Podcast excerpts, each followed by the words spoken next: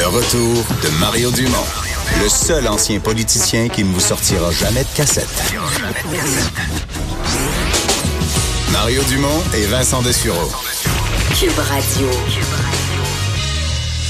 Et on passe tout de suite à notre segment, notre chronique culturelle. Bonjour Anaïs. Bonjour messieurs. Alors, euh, les dix ans de la mort de Pierre Falardeau, ça a fait couler quand même pas mal d'encre, l'occasion de, de, rappeler le, le, rôle du personnage dans la société québécoise. Ben tant mieux en même temps si on en parle et qu'il ne tombe pas dans l'oubli. Comme tu l'as dit Mario, ça fait dix ans, donc c'est survenu le 25 septembre 2009.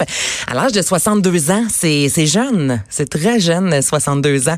Et euh, c'est le cancer en fait qui a eu raison euh, sur lui Là, on le connaît, bon, cinéaste, écrivain, fier indépendantiste euh, surtout. Et bon, il y a des classiques. Euh, moi, je pense à Octobre, entre autres, Elvis Gratton. Et là, j'ai jasé avec son euh, garçon Jules Falardeau. Je veux savoir, dans son, dans sa vision à lui, en quoi son père était si unique au niveau artistique? Il y a personne qui pourra avoir l'envergure et les... c'était sans compromis. Hein son œuvre. Et c'est un choix que pas beaucoup de gens sont prêts à faire aussi, de des fois de se fermer des portes, de, de, de, de perdre des, des, des, opportunités ou des contrats par, pour, pour ses convictions. Ça, c'est sûr que n'y a pas grand monde qui a cette droiture-là. C'est vrai qu'il n'y a pas Sans grand compromis, c'est vrai. Sans compromis. Il y a le film Octobre, sorti en 1994. Je vous rappelle que ça a pris plus de dix ans, en fait, tourner ce film-là, le réaliser, avoir les subventions, parce que, bon, jaser la crise d'octobre, c'était pas si bienvenu que ça euh, au Québec. Donc, oui, les convictions, euh, pour lui, c'était super Puis important. encore moins au Canada. Puis les organismes, les organismes subventionnaires sont beaucoup fédéraux dans le domaine euh, du cinéma. C'est ça qui se passe. Donc, lui, il a tenu son bout, comme on dit en bon québécois. Il a finalement, il nous a offert ce, film-là. Euh, Lorsqu'on pense aussi à Pierre Farlado, Julien Poulain, les deux vont, de pair et en 1970, ils ont travaillé ensemble à maintes reprises et euh, je voulais jaser aussi avec Jules Falardeau des œuvres peut-être un peu méconnues. Il y a beaucoup d'autres choses que juste euh, justement Elvis. Alors on écoute à ce propos son garçon. Tout, tout son bagage documentaire de l'époque du vidéographe, c'est bien fun à voir aussi.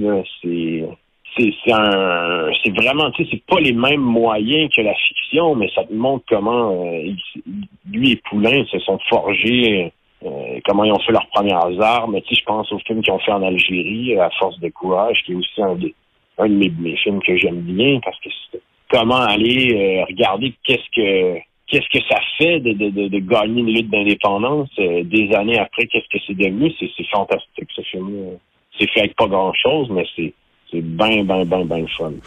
Ce qui est bien le fun aussi, c'est l'exposition jusqu'au 14 octobre au musée de Sutton qui se nomme L'homme révolté. Et ce soir, du côté de La Tulipe, il y a un gros spectacle. On célèbre Falardeau avec des Paul Piché, Émile Bilodeau, Robin Aubert de ce monde. Alors, ben, bonne soirée si vous avez prévu célébrer Falardeau ce soir.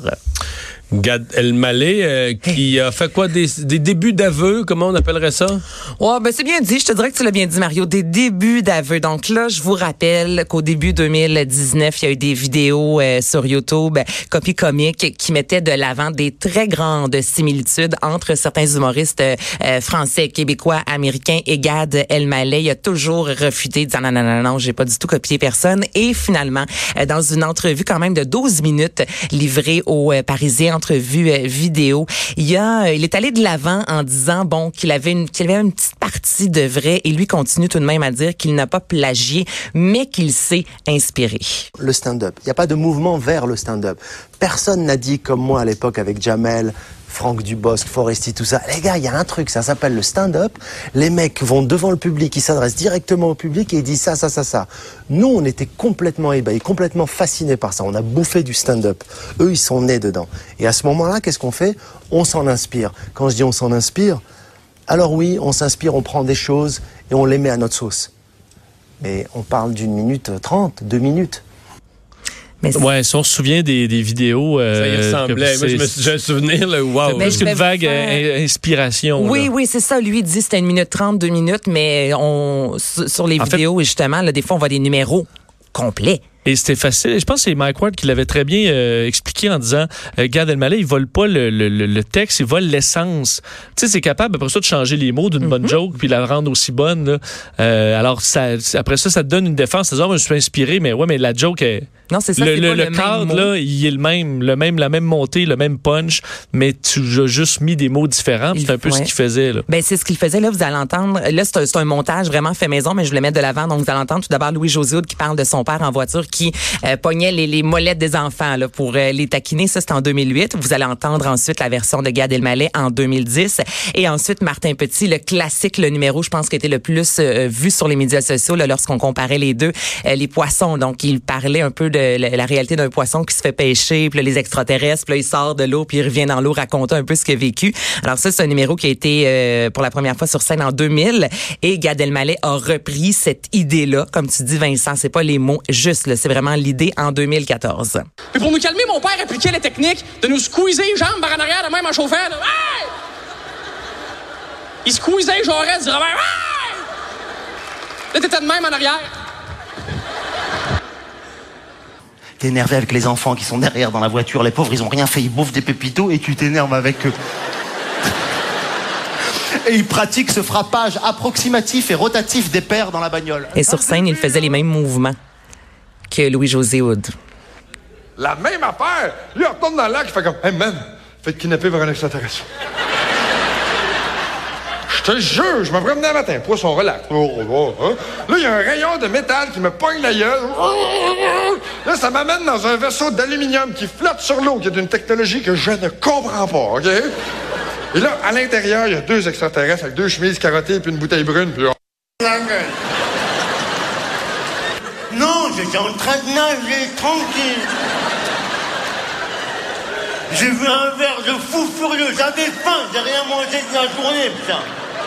C'est quoi, j'ai mordu dedans Mon frère, je suis monté à une de ses vitesses. J'ai rien compris. Je montais, les autres, ils me regardaient. Qu'est-ce Je suis sorti de l'eau. Moi, je suis jamais sorti de l'eau. Truc de malade. Je suis sorti de l'eau, je commençais à voler, j'ai attaché un fil, vous comprenez rien. Alors, comme tu dis, Vincent, l'idée est la même. Ce n'est pas là, du euh, copier-coller, mais il y a plusieurs humoristes comme ça, quand ça fait une dizaine euh, qui, qui C'est voient que c'est plus dur à trouver, c'est ça. C'est. Ben oui, trouver ce qui est drôle. Après ça, de mettre d'autres mots, euh, là, ce rendu là, c'est assez facile. On exactement. pourrait les en réécrire ensemble. Non, puis surtout si t'es un Français, tu copies un Québécois. Juste le fait de l'amener en langage tu sais, en- pour la France, C'est vrai. change déjà des mots. Là. C'est vrai. Ben, tu as tout à fait raison. Donc, la- à la fin de l'entrevue, au bout du 12 minutes, il dit que c'est excessif, que c'est euh, démesuré par rapport à ce qui est vrai, qu'il n'y a personne qui a envie, euh, finalement, d'être affiché tout au long de sa vie. Euh, par la suite, comme euh, la personne qui a volé euh, d'autres humoristes. Et il termine en disant, alors, qu'est-ce qu'il faut faire maintenant? Mais Je est-ce vous qu'il le fait demande? des, je, suis peut-être nono, mais est-ce qu'il fait encore des spectacles? Est-ce Il qu'il est, est-ce qu'il est travaille. brûlé? Oui. Au Québec, un mois après les euh, allégations, le bordel sur Twitter a écrit, je te cite, pour protéger les humoristes et les créateurs, nous avons décidé de bannir Gad Elmaleh de notre établissement. Donc au Québec, déjà un mois après, des établissements qui le, barraient, il est pas vraiment revenu euh, au Québec. Là, il travaille sur son prochain spectacle solo et c'est peut-être la raison pour laquelle il a décidé officiellement de faire cette sortie publique là. Et il termine en disant est-ce qu'un confessionnal pour humoriste, qu'est-ce qu'il faut faire à part continuer sa route? Donc on voit quand même, on ressent un certain remords, mais en même temps il veut aller de l'avant. Est-ce qu'on lui pardonne? Là, c'est les humoristes qui vont décider euh, ce qu'ils font de cette histoire là. Et tu nous parles du retour de Rachid Badouri? Ben, un autre humoriste, Rachid, Rachid, Rachid, qui est de retour sur scène. 800 000 billets vendus quand même en carrière. Donc, en 2007, nous a offert Arrête ton cinéma. En 2013, Badouri rechargé. Et là, il veut revenir sur scène en 2020 avec un Rachid un peu différent, sans artifice. Il dit, c'est l'histoire d'un ancien enfoiroi qui, en pleine crise de la quarantaine, doit faire le point sur sa vie. Donc, j'ai bien hâte de voir ça. Ce sera un Rachid un peu plus cru. C'est ce qu'on nous promet. 2020. Merci 2020, Anaïs. bienvenue.